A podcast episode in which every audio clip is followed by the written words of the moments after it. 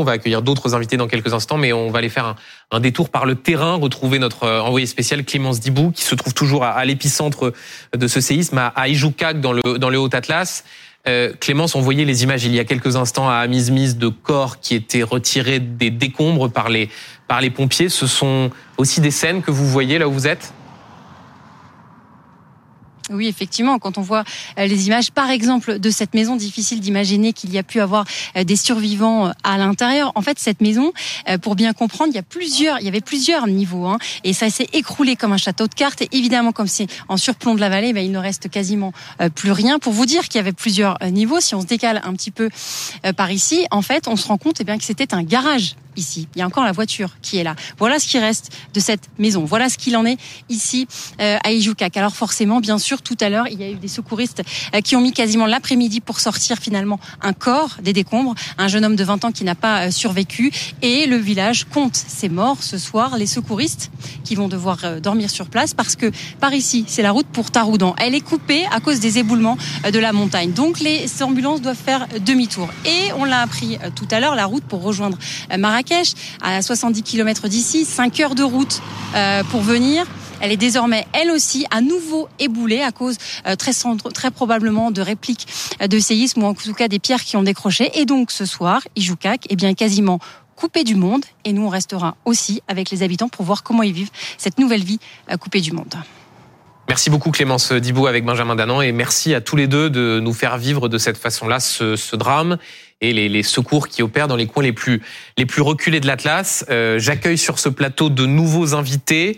Euh, bonjour, bonsoir, Fadwa Isla, vous êtes euh, journaliste à Jeune Afrique. Euh, je salue également euh, le docteur Ali Afjay. Bonsoir, monsieur. Vous êtes euh, médecin urgentiste au service des urgences de Parly 2, spécialiste de la médecine d'urgence et de, de catastrophe. Et il en est évidemment et malheureusement question au Maroc. J'accueille enfin Mustapha Tossa. Bonsoir, monsieur. Bonsoir. Vous êtes journaliste franco-marocain à, à, France Média Monde et bien évidemment Rachida Dati est notre grand témoin de la soirée. Vous êtes vous êtes toujours là. On rappelle le, le bilan à cette heure qui est actualisé 2122 morts, 2421 blessés. Parmi ces chiffres, 4 Français morts et 15 blessés. C'est un bilan qui est évidemment et malheureusement provisoire. L'ambassadeur de France au Maroc nous le disait encore euh, tout à l'heure. Je voudrais, euh, docteur, qu'on revienne sur les images qu'on a pu voir il y a quelques instants euh, à Amizmiz, au Maroc, de pompiers. Voilà, ce sont encore des, images en direct de pompiers qui sont en train d'essayer de tirer des des corps, des décombres qui sont à la recherche de, de, de survivants. concrètement, est-ce que deux jours après, on a encore des chances de retrouver des survivants. Est-ce qu'il y a encore un espoir?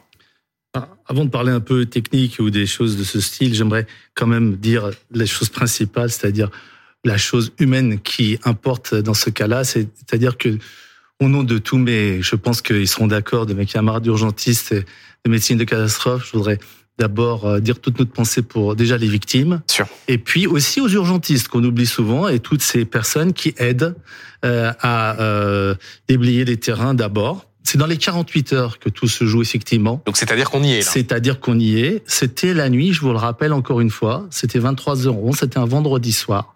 Donc vous voyez des choses se passe quand parfois les gens dorment, évidemment, donc c'est encore plus difficile que le matin. Par exemple, en Inde, quand il y avait eu à Bouge, j'étais allé dans, dans ces tremblements de terre, ça se passait le matin, et heureusement, les enfants étaient sortis parce que c'était la fête nationale. Euh, ça, c'est un exemple. Mais ensuite, il y a toujours des poches qui peuvent encore rester. Donc moi, je suis toujours très optimiste, même dans les cas les plus graves. De toute façon, ça sert à rien d'être. Quand vous dites des poches d'oxygène, c'est-à-dire que des personnes qui sont sous les décombres peuvent réussir tout à, fait. À, tenir parce que euh, il y a cet espace-là. Oui. J'ai vécu ça et puis. Euh, euh, fort heureusement, je vois qu'il n'y a pas de déflagration euh, de, de, feu ou des choses comme ça. Ça, c'est un côté plutôt positif dans les malheurs. Et donc, euh, on peut toujours garder espoir, effectivement. Et encore une fois, euh, n'oubliez pas qu'on ne peut pas intervenir comme ça dans n'importe quel pays. Je vais vous mettre un peu tous d'accord du côté médical. Il faut organiser. On ne fait pas comme ça, on n'arrive pas dans un pays n'importe comment. J'ai, il y a 30 ans, créé une organisation qui malheureusement n'a pas pu aboutir jusqu'au terme au sein des Nations Unies, qui s'appelait Global Emergency Medical Network. C'est apolitique, mais vous savez, c'est comme les catastrophes latérales. Je vais vous dire, moi je mets les pieds dans le plat. Hein. C'est comme le sport. Toute la, politique veut s'en mêler. Mais non, non, on ne Juste pour que ceux qui nous regardent comprennent, vous répondez notamment à ce qu'on disait il y a quelques instants avec Rachida Dati sur une sorte de, fausse polémique sur le thème les autorités marocaines ne répondent pas aux propositions des uns et des autres. La catastrophe naturelle, c'est ce que disait Rachida Dati. Ils ont refusé personne. Non mais non non mais non, bien sûr. Personne. Ils n'ont pas répondu à certains. Ça, ça s'organise, c'est c'est très complexe de, de tout d'un coup d'accueillir du monde. Vous savez bien même quand il y a une fête, vous pouvez pas accueillir comme ça 50, 100, 1000 personnes. Il faut s'organiser. Et là, c'est un moment délicat. Il faut savoir ce dont on a besoin, comment on organise, où on va. Mm-hmm. Parce que j'ai vécu ça aussi. J'ai vécu des moments où il y avait toutes les organisations qui débarquaient et on attendait pour savoir où aller faut le dire aussi. Euh, Fauda Isla, je voudrais qu'on reste sur ces, sur ces images. D'ailleurs, à mise-mise, est-ce que pour ceux qui nous regardent, vous pouvez nous dire où est-ce que c'est par rapport à, par rapport à Marrakech, au, Maroc? C'est au sud de Marrakech, euh, donc dans les montagnes. Donc on n'est pas très loin de l'épicentre, de, là où, de l'épicentre, de là où a frappé le, séisme de façon la, la, plus forte. Des échanges que vous, vous avez avec euh, ceux qui sont en ce moment au Maroc, c'est toujours une forme de, de sidération et toujours un sentiment d'urgence 48 heures après euh, ce séisme qui a frappé vendredi soir à, 23h11 Totalement. On est encore en train de, de, de bah, dans la peur déjà d'une de, réplique parce que on n'est pas à l'abri de que ça survienne. Bien sûr. On est bien évidemment on pleure nos morts ceux qui ont et ils sont nombreux et euh, donc évidemment, donc il y a ce sentiment de sidération, le sentiment de peur, mais également une immense solidarité et probablement aussi beaucoup une résilience. Le peuple marocain est très résilient et pour l'instant, les gens font preuve de dignité et se battent pour survivre, pour tenir le coup. Mustafa Tossa Oui, euh, moi je dirais que euh, hier on était sous le choc euh, d'une information. Un séisme vient de toucher le Maroc. Aujourd'hui, on est sous le choc d'images, de situations vécues. Parce que ce qui se passe en fait, euh, le Maroc vit un séisme 2.0. Il, euh, il n'y a qu'à jeter un coup d'œil sur les réseaux sociaux pour voir cette production intense de vidéos, de témoignages qui font le tour du monde et qui vous donnent l'ampleur euh, de, de, la situation. Ce qui n'existait pas en 2004 et évidemment, a fortiori, en 1960, qui reste le, le, sans doute le séisme le plus traumatisant pour les Marocains, celui d'Agadir en 1960. Celui d'Agadir, euh, peu de gens euh, ont des images euh, de cette époque-là. Il n'y a que des souvenirs. Euh, il y a une génération qui qui vous raconte que la ville a été rasée, que on, a, on, a, tout reconstruit. C'était un traumatisme national, mais, mais, mais aujourd'hui, nous sommes en train de vivre non seulement un traumatisme national marocain, mais un, un traumatisme international avec toutes ces, ces vidéos. Moi, je, je, je ne vous cache pas qu'il y a y, a, suffisamment de, il y a eu suffisamment d'émotions euh, sur ce plateau pour que j'en rajoute. Mais je ne vous cache pas que quand vous voyez des témoignages de femmes et, et d'enfants qui ont perdu euh, la totalité de leurs parents et qui se retrouvent en plein air à, attendre une aide hypothétique, et, puis ils, n'ont aucun avenir, ils, vous, vous, voyez le désespoir euh, dans, dans leurs yeux, vous vous posez des questions. Donc c'est un séisme 2.0 avec une avec des thérapies 2.0 aussi. Alors l'histoire de la polémique un peu artificielle sur est-ce qu'on a mal fait ou, bien fait d'accepter ou de refuser, entre guillemets, l'aide internationale Rien n'a été refusé. Il, y a, pas de réponse formelle. Il y a, il y a un, un précédent qui s'appelle la Turquie. Il y a un précédent qui s'appelle Haïti, où il y avait des catastrophes naturelles, où tout le monde s'est engouffré euh, pour donner euh, une aide internationale. On s'est retrouvé Et avec ça crée une sorte de, de, de, bazar sur place. Pire que ça, en, Turquie, il y avait les, les, les, les, gens qui étaient censés euh, donner de l'aide aux sinistrés étaient bloqués à quelques kilomètres des gens qui souffraient. Donc peut-être que le Maroc a tiré la leçon de cette situation. Il veut organiser coordonner, traiter intelligemment euh, avec toutes toutes les offres qui qui qui euh, qui, qui sont euh, données. Et puis tous les pays ne doivent pas donner la même chose. Si il y a une, une, une un segment qui a été mais de quoi a besoin le Maroc au fond? Parce que c'est un État qui est organisé, l'armée a été envoyée sur le territoire rapidement. Concrètement, quels sont les, les, les besoins de cet État face à ce drame? Moi, j'ai écouté hier quelqu'un qui, qui, a dit une chose très intéressante sur un autre plateau. Il a dit aucun pays, fut-il le plus riche du monde, ne peut euh, gérer tout seul euh, une catastrophe de cette nature. Il a besoin qu'on on continue à chercher euh, les, survivants, mais il a besoin aussi qu'on construise, euh, qu'on donne des garanties à cette population qui se retrouve du jour au lendemain démunie, sans rien, sans avenir, et sans présent et sans avenir. Donc tout ça, c'est ça ce qu'il faut. Alors euh, l'aide internationale, elle, peut être segmentée, elle peut être compartimentée. Peut-être ce qu'on attend de la France, c'est pas forcément les opérations de sauvetage. On attendra de la France autre chose. D'ailleurs, le président Macron a bien dit aujourd'hui lors du G20 qu'il qu'il va mobiliser, qu'il est en train de mobiliser la communauté internationale pour euh, réunir des fonds euh, qui vont être investis dans des plaies qui ont été faits par, provoquées par le séisme. Rachida Dati, c'est donc au fond pas seulement à court terme que cela va se jouer, mais aussi une sorte de soutien à moyen, long terme. Forcément. Des fonds qui devront être envoyés. Forcément, vous allez avoir, c'est ce qu'on disait tout à l'heure. Là, la situation, elle est l'urgence, c'est de de mettre un peu tout le monde debout, ceux qui restent. C'est de tenir la main à ceux qui restent et qui sont restés tout seuls. Moi, franchement, vous vous rendez pas compte de, vous ne voyez plus votre famille. Vous retournez, vous n'avez plus votre famille.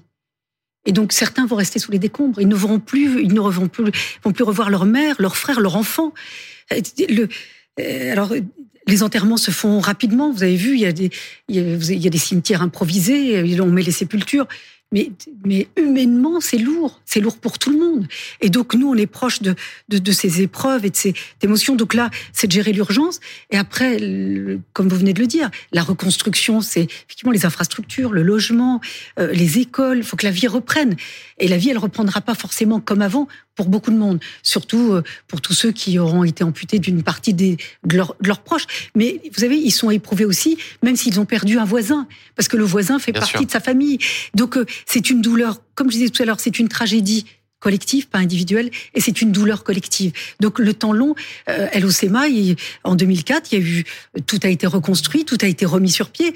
Moi, j'ai été impressionnée par le travail qui a été fait à LOCMA, et là, sans qu'il y ait aucune polémique, aucune, parce que, comme vous le disiez, ils ont tiré, ils ont des retours d'expérience. Et donc LOCMA, jusqu'à la dernière personne, ça a été suivi. Parce que la gestion centralisée, en tous les cas dans ce type de, de sujet, euh, et de drame, ça a du bon. Euh, Rachida Dati, une question rapide. Euh, est-ce que, un, vous dites aux Français de, de donner euh, on le répète, hein, Altis Media s'associe à l'appel aux dons du secours populaire. Il y a d'autres associations. On avait tout à l'heure quelqu'un de l'ONG CARE. Et est-ce que, au fond, la meilleure façon de soutenir le Maroc n'est pas de continuer à s'y rendre? On sait que l'économie touristique est très importante, notamment euh, venant de France. Et certains pourraient se dire, c'est peut-être certains se sont dit, c'est dangereux. Est-ce qu'il faut, vous leur dites, il faut continuer à se rendre Bien sûr. Enfin, euh, moi, au contraire, j'ai encore plus envie de, m'y rendre. Enfin, c'est euh, moi, c'est ce pays fait partie de moi. Donc, euh, en particulier, enfin, on va continuer à, s'y rendre. Et j'incite les Français à y aller, y compris ceux qui n'y sont jamais allés. C'est un pays. D'ailleurs, ces vertus humaines justement, ils vont les découvrir. Et d'ailleurs, regardez, je, voyais un, reportage hier sur votre chaîne, euh, sur Marrakech, on a vu qu'il y avait des petites terrasses de café un peu improvisées. Donc, on a l'impression que tout le monde essaye de reprendre un peu attache avec la vie.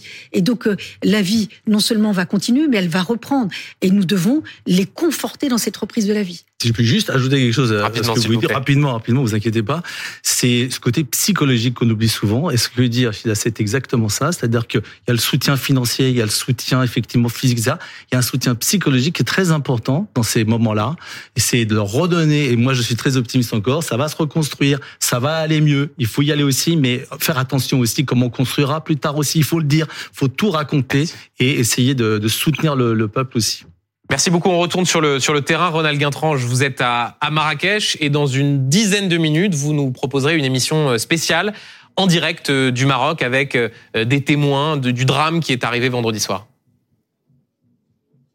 pendant deux heures, Benjamin. Pendant deux heures, nous allons euh, évoquer ce que l'on appelle ici l'urgence visible et l'urgence invisible. Et ce qui fait écho d'ailleurs à ce que disait Rachidati il y a l'instant, à savoir l'urgence visible, ce sont les secours. Nous serons avec euh, le président du conseil provincial euh, d'une des provinces les plus touchées. Il sera avec nous. On fera le point sur les secours. Dominique Marie, Clémence Dibou sont les, villages les plus touchés, parfois complètement dévastés. je serai également avec des invités sur le, sur le, sur ce plateau en, en plein Marrakech qui vont nous raconter comment parfois leurs proches, leurs employés ont, tout perdu en quelques secondes. Euh, nous ferons également le point sur l'urgence invisible, c'est-à-dire ce qui va se passer à période demain, après-demain, dans une semaine, dans un mois, dans six mois. Comment faire pour aider euh, le Maroc, comment reconstruire dans la durée ce pays, euh, l'éducation, la question du tourisme évidemment, euh, et pour être ici évidemment depuis deux jours, je peux vous dire aux touristes français ou d'ailleurs, n'hésitez pas à venir ici, tout est fait pour vous accueillir dans de très bonnes conditions malgré le choc qui a été assez important. Donc voilà, pendant deux heures, avec mes invités, avec nos équipes déployées un peu partout, nous reviendrons sur l'ensemble de ces, de ces questions, de ces problématiques, avec les images fortes évidemment et des témoignages qui, qui vous surprendront. Et une information que l'un de mes témoins m'a appris, il m'a dit que ce matin, alors que nous étions avec euh, nos équipes, et Vincent Berthezet notamment qui tient la caméra BFM TV, nous étions en plein Marrakech, et la terre a tremblé. Une réplique 4,5, elle a été officiellement, et nous ne l'avons pas senti, et ça n'a pas empêché euh, les Marocains de, poursuivre leur journée. À tout à l'heure, Benjamin. Merci beaucoup, Ronald Guintrange, accompagné de, Vincent Berthézen, que vous citiez. J'en profite d'ailleurs pour remercier toutes les équipes techniques euh, de BFMPV qui permettent de faire vivre ces éditions spéciales en direct, en direct du Maroc. Je remercie mes invités. Merci à tous.